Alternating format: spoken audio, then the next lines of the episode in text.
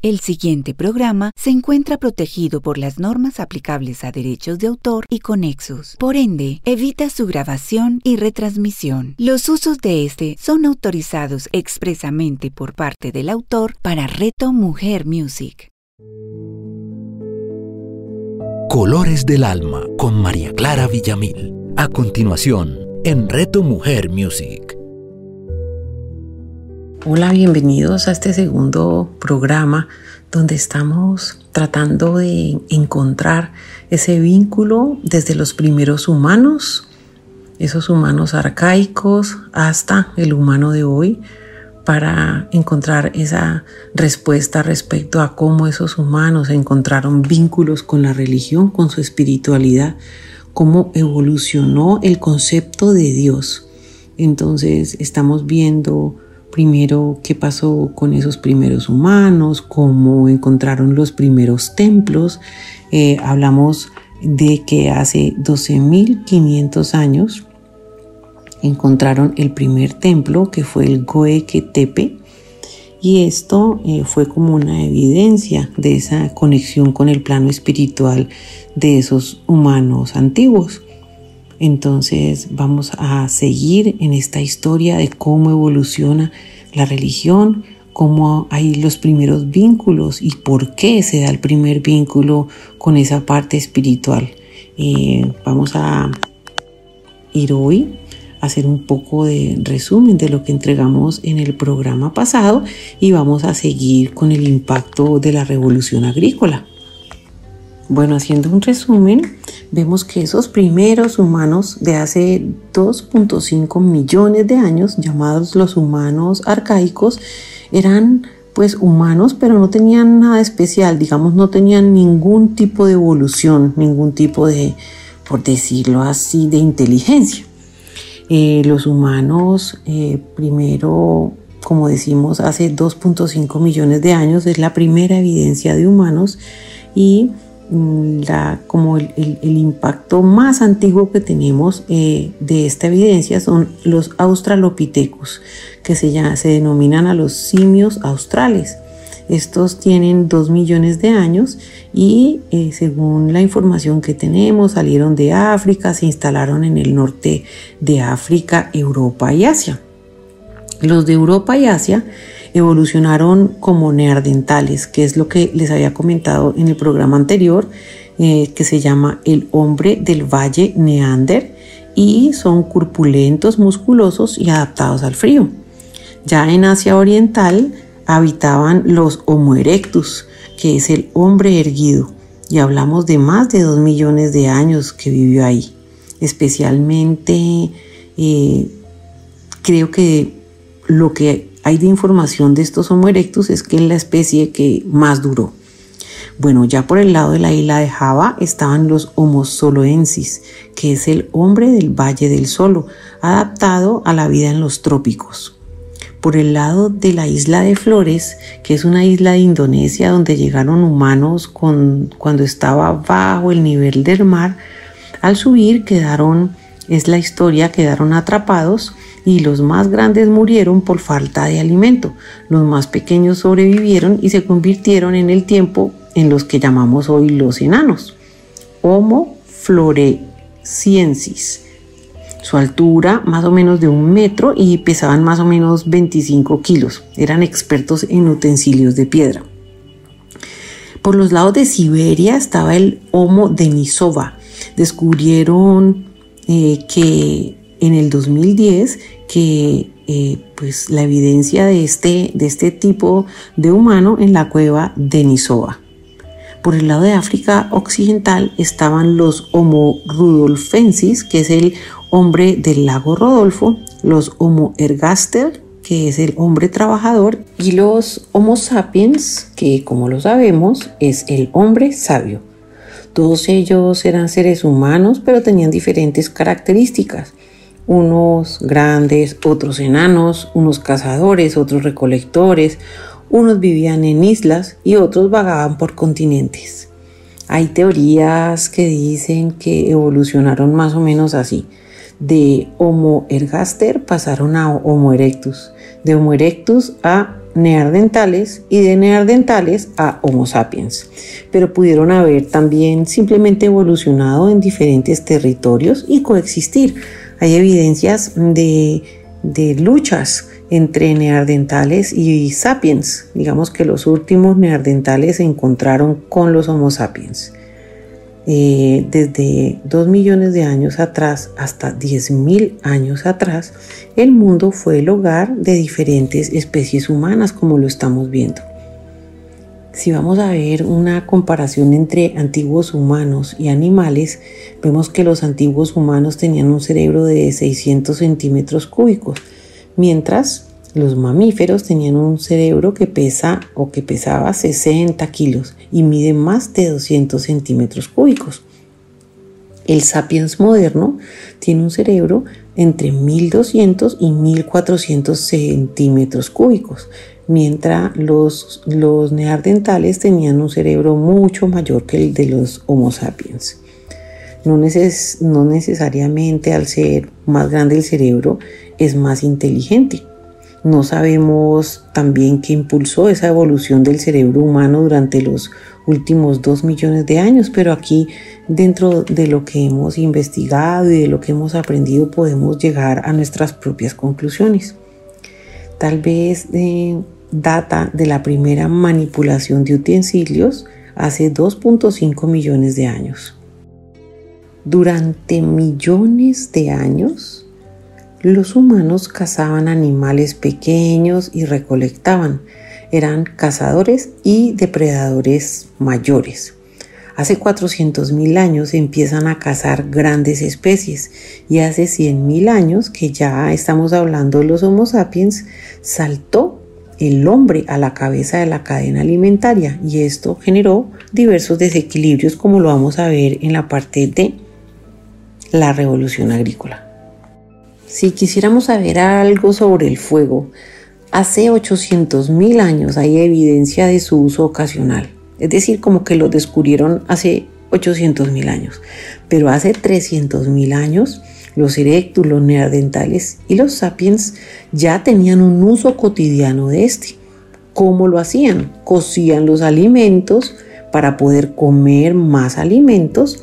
Esto generó un impacto en la parte física acortando el intestino y tal vez impactó también el que el cerebro fuera más grande, especialmente en los neandertales y en los sapiens. Bueno, eh, la evolución realmente de los sapiens, lo que se impacta realmente eh, aunque la evidencia es, eh, como lo decíamos en la entrega pasada, entre 200 y 300 mil años antes de Cristo en el jardín del Edén, en el valle del Tigris y el Éufrates, lo que consideramos la Mesopotamia, la evolución real que evidenciamos sobre el sapiens fue hace 150 mil años. Ellos vivían en África Oriental y eran iguales al humano de hoy. Tal vez gracias al fuego tenían mandíbulas más pequeñas porque ya habían podido cocer sus alimentos para no tener que, digamos, desgarrarlos con sus mandíbulas. Y eh, el cerebro grande tal vez como el nuestro. Hace 70 mil años los sapiens salieron, digamos que, a la conquista del mundo. Salieron de África Oriental, pasaron por la península arábiga, Allá se encontraron con otras especies que vivían en la zona y tal vez se cruzaron con algunos que generaron el resultado de lo que hoy somos. Los Homo sapiens más otras especies eh, lo vemos en, situados, digamos, en el mapa en, en, Oriente Próximo y Europa con los neandertales y en Asia Oriental con los erectos. ¿Se acuerdan que los neandertales, que son los últimos que podemos evidenciar de vínculo con los Homo sapiens, alcanzaron a coexistir? Eran los musculosos, los grandes que tenían cerebro más grande, vivían climas fríos, eh, manejaban utensilios, manejaban el fuego, eran cazadores y lo más importante y como que los diferencia de los anteriores eran cuidados por sus parientes. Vivían o empezaron a vivir en comunidad. Algunos mm, tenían piel y sus pelos claros. Hay una teoría que es la teoría de sustitución que dice lo contrario a lo que les había expuesto ahora, que no coexistieron. Dice que se cruzaron, que no se cruzaron, perdón, sino que se sustituyeron. Por lo tanto, los linajes de los humanos de hoy, los contemporáneos, se remontan a África Oriental hace más de 70.000 años. Casi que todos seríamos sapiens puros. Esta teoría de sustitución ha tenido algo de aceptación, pero mm, las investigaciones modernas, especialmente en el 2010, encontraron que entre el 1 y el 6% de participación de los neandertales tenían impacto en nuestro ADN, en el ADN de humanos europeos y por lo tanto eh, ese ADN en porcentaje de Denisova en australianos y aborígenes tenía también impacto eh, en el humano actual. Entonces, hacer como tan minúsculos estas evidencias que pues de que fueron sustituidos y pues la verdad creemos que ah, podrían, podríamos pensar que, se, que coexistieron. Cuando esos Homo sapiens llegaban a una nueva localidad, la población nativa se extinguía y es lo que vamos a ver con el impacto de la revolución agrícola y de cuando empezaron a hacer cazadores especialmente. Bueno, y si vamos a ver cuándo desaparecieron o cuándo hay evidencia de que desaparecieron los Homo soloensis hace 5.000 años, perdón, los Homo soloensis hace 50.000 años, los de Ninsova hace 50.000 años, los neandertales hace 30.000 y los últimos que tenemos evidencia de que desaparecieron fueron los de los enanos de la isla de Flores que lo hicieron hace 12.000 años aproximadamente. El Homo sapiens entonces pudo haber conquistado el mundo gracias a su lenguaje único. Entremos entonces al análisis de esos sapiens que nos vinculan ya más directamente con la parte de la conexión espiritual gracias a su evolución cognitiva. Bueno, hace 150 mil años poblaron África Oriental. Hace 70 mil invadieron el planeta y casi que desaparecieron las otras especies humanas. Recuerden que hay evidencia de que ganaron a los neandertales y se quedaron pues con gran parte del territorio, luego desapareciendo estos neandertales. En el medio, entre estos 150 y estos 70 mil años, no tuvieron ventajas importantes, no produjeron utensilios especiales, ninguna hazaña especial.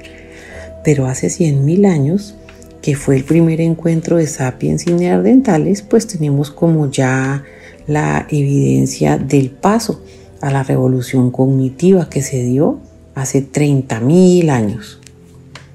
Esa revolución cognitiva, pues ese impacto de la inteligencia, pues por decirlo así, en esos antiguos humanos, eh, nos regalaron nuevas maneras de pensar y comunicarlos, porque el sapiens es social, necesitaba un lenguaje para comunicarse, entonces eso lo ayudó a evolucionar hay, digamos, evidencias de que solo los sapiens pueden hablar de cosas que no existen. Por ejemplo, algo que no han visto, algo que no han oído. Leyendas, mitos, dioses, religiones. Eso apareció en la revolución cognitiva. Y desde allí esos Homo sapiens están viviendo la realidad dual. Por un lado, vinculan la parte de religión con ríos, árboles y animales y por el otro lado la imaginación de dioses, corporaciones y naciones. Podíamos pensar que en la revolución cognitiva está el punto donde la historia se separa de la biología, porque en esta revolución cognitiva las narraciones históricas se sustituyen por las teorías biológicas. Hace 200 mil años o, o desde 200 mil años para acá nos ganamos, digamos, esa evidencia importante del cambio de un humano no pensante a un humano pensante, a un humano que también gracias a su evolución pues causó bastantes estragos, pero ese humano nos tiene hoy con esta raza humana. Ha llegado hasta hoy. Bueno, miremos entonces la historia un poco más cerca y es hace 200, mil años, 200 años para acá. Aquí, eh, de 200 años para acá, ya nos estamos ganando el sustento como oficinistas, trabajadores en las grandes ciudades, ciudades cuando 10.000 años atrás esos homo sapiens vivieron como agrícolas y ganaderos y hace millones de años solamente de caza y recolección.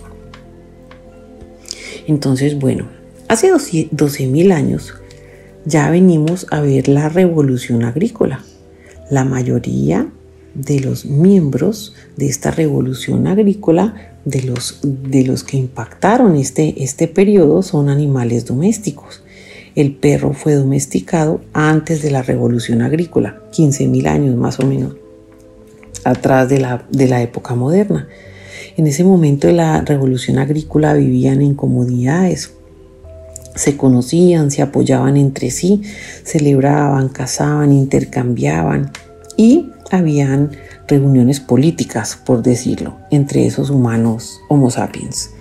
La edad de piedra debería llamarse, por otro lado, la edad de madera, pues que los utensilios realmente que usaban en, esa, en ese momento para caza y recolección no eran de piedra, sino de madera, y tenían pocas pertenencias y se mudaban constantemente. Ese es como el impacto importante entre los antiguos humanos de, antes de la, de, la revolución agrícola, de la domesticación de animales y de ese nuevo concepto. Eh, si hablamos de la pesca, eh, tenemos evidencia hace 45 mil años con las eh, primeras apariciones de aldeas de pescadores y las costas de Indonesia fueron el primer indicio de esto. Allí pudo haber sido la base para que eh, estos Homo sapiens empezaran a atravesar el océano y llegaron a Australia, porque ustedes se han imaginado cómo llegaron esos primeros humanos a Australia. Es decir, cuánto, cuánto mar les tocó pasar, con qué instrumentos, con qué embarcaciones para poder llegar a Australia. Bueno, ahí nos damos cuenta que los humanos no solo buscaban alimento ni materiales, sino ese conocimiento.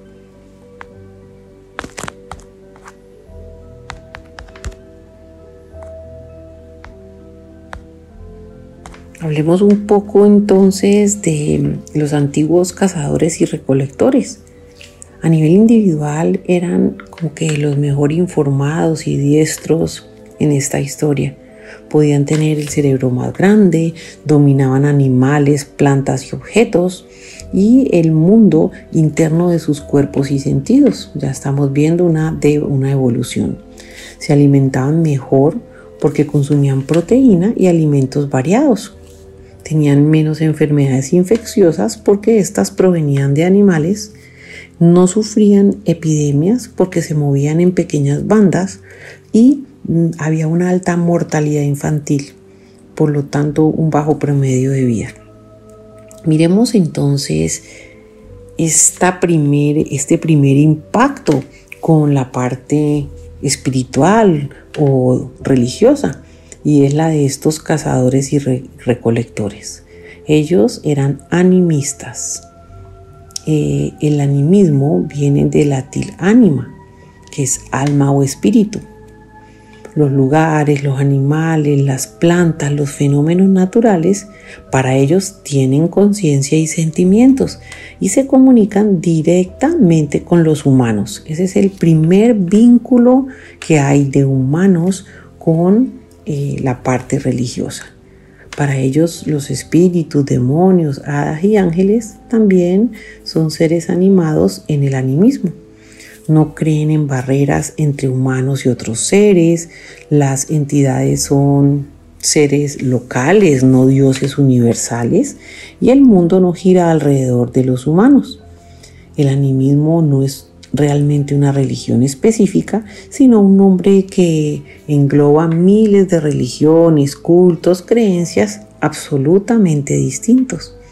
Mientras que ya cuando hablamos del teísmo, que viene del griego teos, Dios, eh, estos, si los cazadores y recolectores, hablamos ahora, eran animistas, los agricultores premodernos ya se convirtieron en teístas. Y es la idea de que el orden universal se basa en una relación jerárquica entre los humanos y un pequeño grupo de entidades etéreas llamadas dioses. Resumen, cazadores y recolectores eran animistas y cuando viene la revolución agrícola ya se convierten en teístas. Por eso tan importante ese impacto de esa revolución agrícola que data entre 12.000 y 10.000 años antes de Cristo.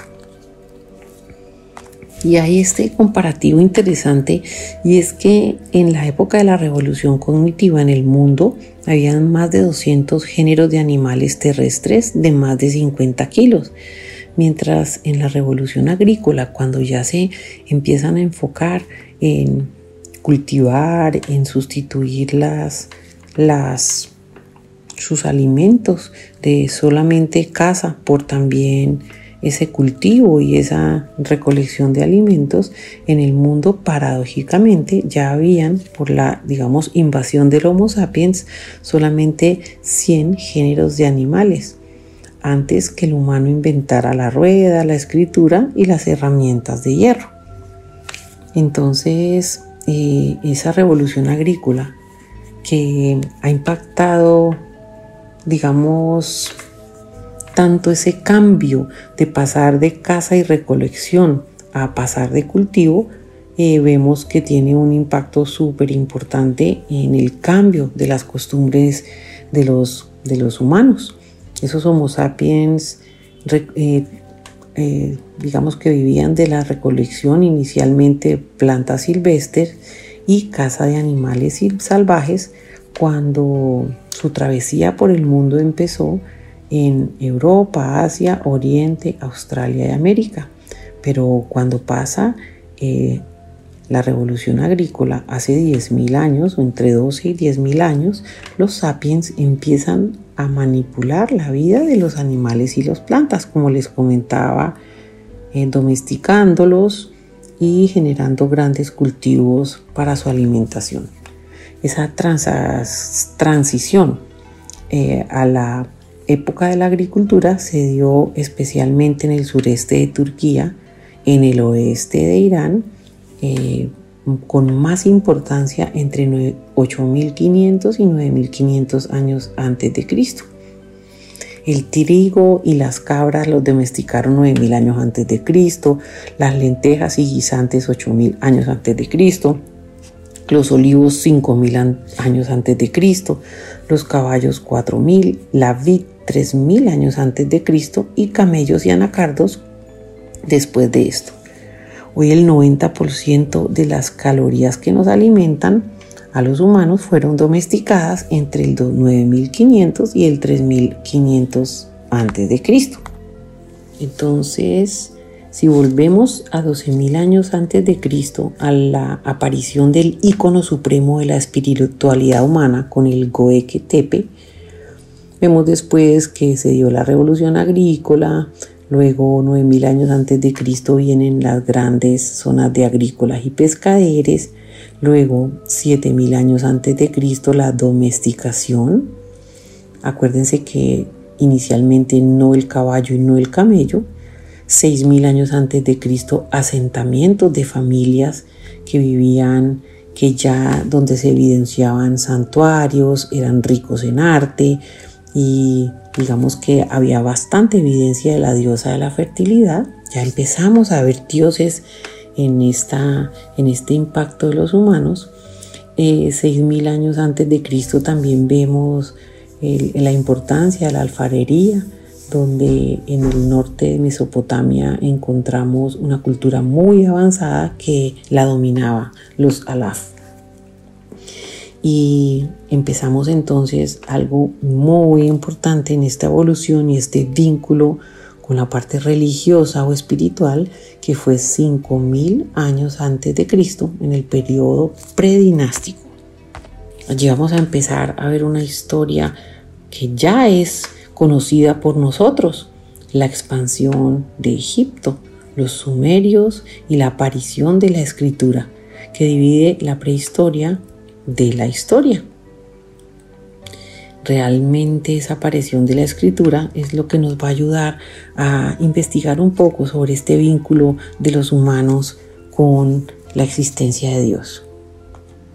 Entonces, en nuestro próximo programa vamos a ahondar más, ya vamos a llegar a épocas donde ya hay mucha más evidencia del contacto con la religión. Vamos a hablar de todo este periodo predinástico con la, evidencia de los sumerios, Uruk como gran primera ciudad y dominio de Mesopotamia y eh, esta gran evidencia de de todos los avances de los sumerios hasta pasar a la cultura egipcia que estamos, estaríamos hablando de su fundación en el año 3100 a.C. Entonces ya vamos a ir vinculándonos más con la cercanía de estos humanos con su parte religiosa, con el vínculo con sus dioses y sus divinidades. Gracias por esta atención, gracias por este espacio y nos vemos, nos escuchamos en nuestra próxima entrega. Un abrazo. Colores del Alma con María Clara Villamil. Escúchala todos los martes a las 11 de la mañana, con repetición a las 8 de la noche, solo en Reto Mujer Music. Hola, un extraordinario día para ti quisiera preguntarte algo. ¿Y si existiera una forma diferente de hacer que las situaciones de la vida tuvieran una nueva forma de pensarlas, decirlas y sentirlas? Si deseas saber cómo, te invitamos junto con Sebastián a nuestro próximo programa de la magia de un legado. La magia de un legado con Carlos López y Juan Sebastián Castillo. Escúchalos todos los miércoles a las 9 de la mañana, con repetición a las 6 de la tarde, solo en Reto Mujer Music. Hola, soy Natalia Mesa de Mesa en Blanco y soy la mamá de Pedro y Emilio. Y yo soy Caro Hernández de Amo Ser Mamá y soy la mamá de Salo y Lolo. Hace varios años compartimos nuestras experiencias de maternidad a través de nuestros blogs y redes sociales. Las dos amamos ser mamás y a veces no tanto, pero cada día aprendemos algo de nosotras y de la vida. Y queremos compartir esos aprendizajes contigo en nuestro programa Mamás al Aire. Hablemos de una maternidad libre, consciente, sin culpas y sin extremos. Mamás al aire con Natalia Mesa y Carolina Hernández. Escúchalas todos los miércoles a las 10 de la mañana con repetición a las 7 de la noche, solo en Reto Mujer Music. Hola, soy Claudia Rúa, psicoterapeuta y especialista en bioreprogramación, creadora de Semillas de Luz. Y quiero invitarte hoy a que vayamos a un viaje de conexión a nuestro inconsciente, donde encontraremos respuestas maravillosas de cómo, cuando no resolvemos nuestras emociones, ellas se manifiestan a través de un síntoma o una enfermedad. Te espero. Claudia Rúa Escúchala todos los miércoles a las 11 de la mañana, con repetición a las 8 de la noche, solo en Reto Mujer Music.